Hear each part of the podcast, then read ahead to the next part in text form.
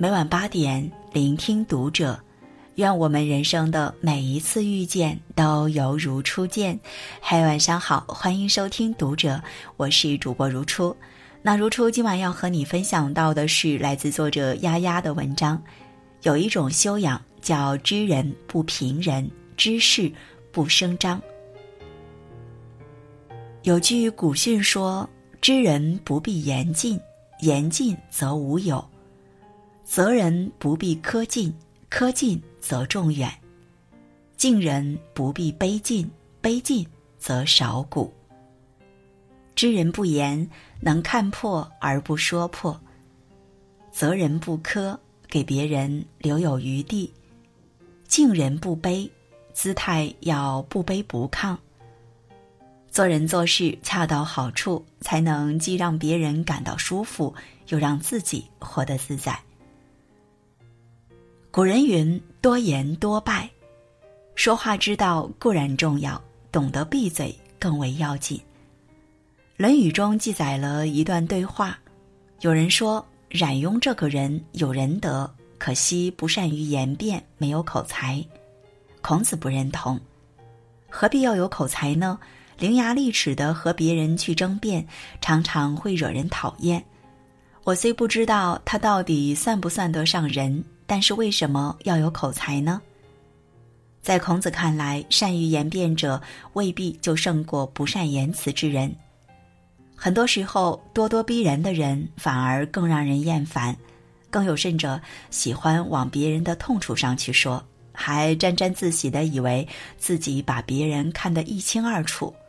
殊不知，这只会让人对其敬而远之，不敢相交。毕竟，谁会愿意和戳自己痛处的人做朋友呢？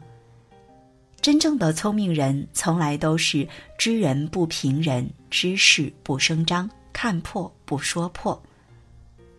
冯唐的《三十六大》中有个故事：台北一家茶馆中，几个朋友相约喝茶，茶馆主人当着他们的面，吹嘘自己在乡下承包了几亩茶地。种出的山地茶皆是极品，世所罕见。巧合的是，几位朋友中恰好有位从事茶叶的老总，对茶非常有研究，一眼就看出茶馆主人其实是在吹牛，但他没有当即戳破，而是笑而不语。老总为人一向如此，对很多人很多事都是抱着看破不说破的态度。因而，在生意场上游刃有余，与许多合作伙伴都保持着良好的关系。五台山金阁寺门口的一幅对联上写道：“看破世事难睁眼，阅尽人情暗点头。”人非圣贤，孰能无过？谁都有犯错出丑的时候，不要去做那个火眼金睛的聪明人，出一时的风头，让别人难堪。海明威说：“我们花了两年学会说话，却要花上六十年来学会闭嘴。能够看破固然是一种能力，选择闭嘴更是一种成熟。人生于世，不必处处出头，不用事事争先，不如收敛锋芒，点到为止。看破不说破，懂得给别人留面子，才是高情商的表现。”明代思想家吕坤在其著作《呻吟语》中写道：“责人道闭口卷舌，面赤背汗，有次次不已，岂不快心？然浅爱刻薄甚矣。故君子攻人，不得过七分，须含蓄以养人之愧，令其自心，则可。”责备别人的时候，将对方逼到哑口无言、汗流浃背、面红耳赤、无地自容的地步，还滔滔不绝地持续指责，逞一时之快，却暴露了自己心胸狭隘、为人刻薄的品行。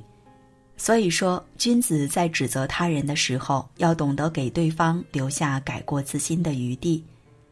人人皆有可能犯错，不揪着别人的错处不放，给对方留有退路，方是智者所为。看过一个典故，一座香火旺盛的古刹被小偷惦记上了香火钱，甚至可能威胁到古刹中僧人们的安全。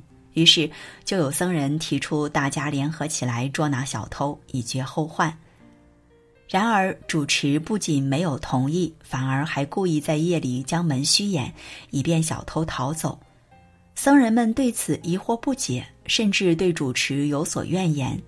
在他们看来，主持此举无疑是在助长小偷的气焰。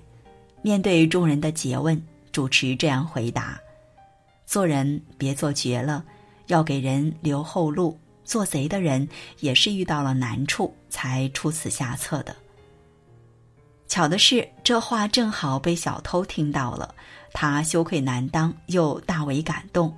在那之后，古刹里再也没丢过香火钱，从前丢的那些钱也被偷偷的还了回来。老话说：“凡事留一线，日后好相见。”得理不饶人，站在道德的立场上并无错处；得理却饶人，却是给别人留下一条生路。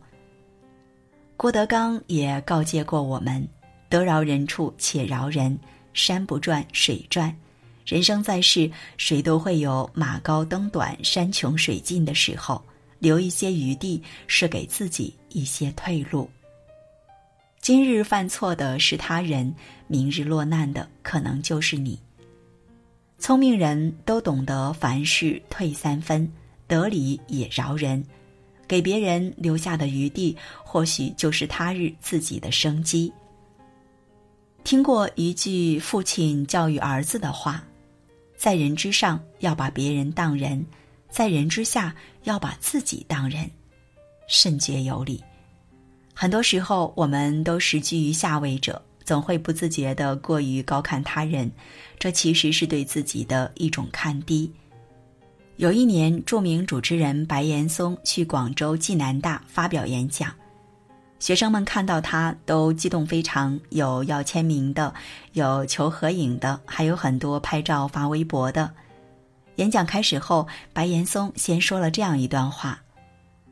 我刚才看到有一条微博，写着“就要见到白岩松老师了”，用了八个感叹号。当你拥有一个表达空间的时候，你却把权力用在感叹上，而不是提出你的问题。我想，如果今天的论坛要让我们拥有一点什么的话，那就从平视开始。不管别人处在怎样高的位置，都不该去仰视。不管别人处在怎样低的位置，都不该去俯视。习惯性仰视他人，习惯性放低自己，这其实是一种讨好型人格的体现。作家蒋方舟就曾是讨好型人格，优秀如他，内心其实很自卑、很敏感，总是下意识的去讨好别人，想尽各种办法照顾别人的情绪。甚至和男友吵架，都担心对方生气，次次都是自己低头道歉。那段时间，他活得很痛苦。而当他逐渐试着不去讨好任何人后，他才真正找回了自己。他终于明白，真正欣赏你的人是欣赏你骄傲的样子，而不是你故作讨喜和故作谦卑的样子。我们其实常常被尊敬与讨好搞混。把敬人三分做成了卑躬屈膝，将尊重他人做成了唯命是从。其实，敬人的同时不必委屈和放低自己。聪明人敬人而不卑微，能低头也懂抬头，不卑不亢，活得自由。余秋雨在《苏东坡突围》中写道：“成熟是一种明亮而不刺眼的光辉。”一种圆润而不腻耳的音响，一种不理会哄闹的微笑，一种洗刷了偏激的淡漠。聪明人知道何时该进，何时该退，何时该坚持，何时该让步。